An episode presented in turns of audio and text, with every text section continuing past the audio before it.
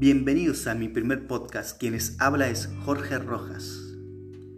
Se ha dicho que la maldición de esta generación es la superficialidad de las personas, la falta de personas genuinas y auténticas. Cuando miramos la iglesia podemos observar que el abandono del ministerio de los pastores es por problemas de sexualidad y financieros.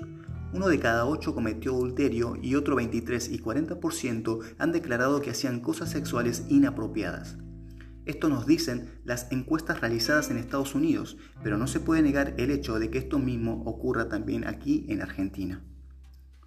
El impacto de la iglesia depende de la santidad e integridad de los líderes. Cuando la iglesia le pierde el respeto a la santidad de Dios, el mundo pierde el respeto por la iglesia.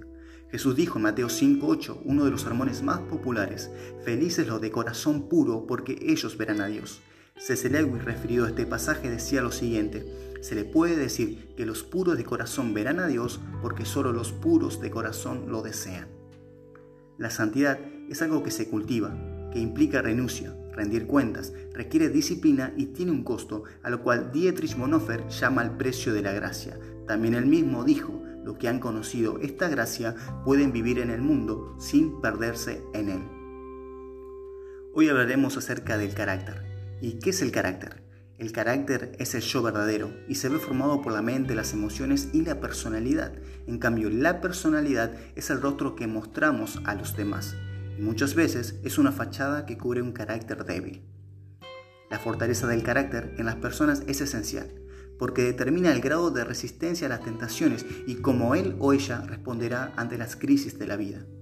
La razón por la que muchas personas caen tan fácilmente es porque no tenían la fortaleza de carácter necesaria. La fortaleza de carácter es esencial para poder sostenerme ante las crisis y las tentaciones en la vida. Una vez escuché decir a un teólogo que Dios usa nuestras debilidades no para suplantarla por otras, sino para formar nuestro carácter. Las crisis son buenas, son buenas porque ponen de manifiesto nuestras grietas, son buenas porque ponen de manifiesto nuestra debilidad y otra cosa que hacen es que aplastan nuestro orgullo. Entonces me doy cuenta que yo no sé tanto como creía o que no soy tan sabio como pensaba.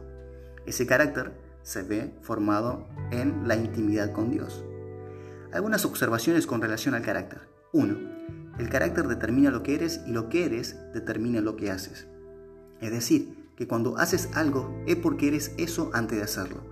Recordemos que no somos mentirosos porque mentimos, mentimos porque somos mentirosos. Yo no soy adultero porque cometí adulterio, cometí adulterio porque fui un adultero primero.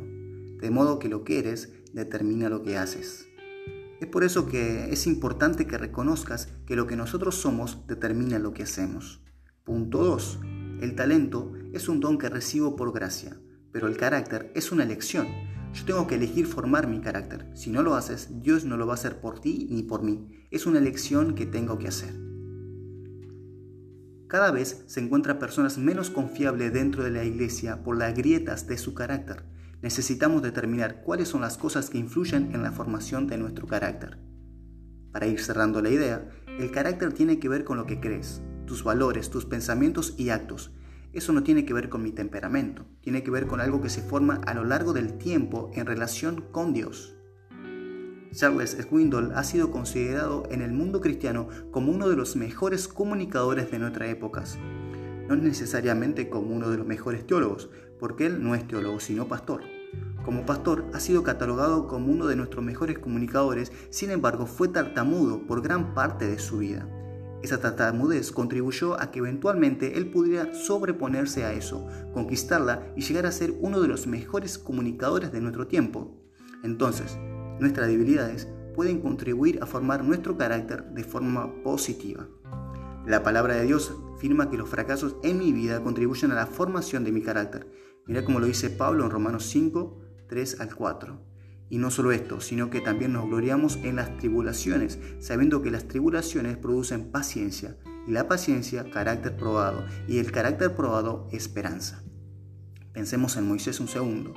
Él no termina con un carácter enorme, fruto de la nada, sino que pasó 40 años en el desierto siendo formado por la mano de Dios. Pablo igual, miserable de mí, de manera que si uno está en Cristo, nuevo es. Podemos cambiar nuestro carácter al recibir la nueva naturaleza, el nacer de nuevo. El Espíritu de Dios toma una persona de carácter débil y lo forma a la imagen de Cristo, un claro ejemplo, el cobarde de Pedro, quien luego muere por su Señor. Así que te animo, te aliento a dedicarte a cultivar tu carácter. Te cuento algo, Satanás quiere vernos derrotados por medio de nuestras propias debilidades. No dejes que esto suceda.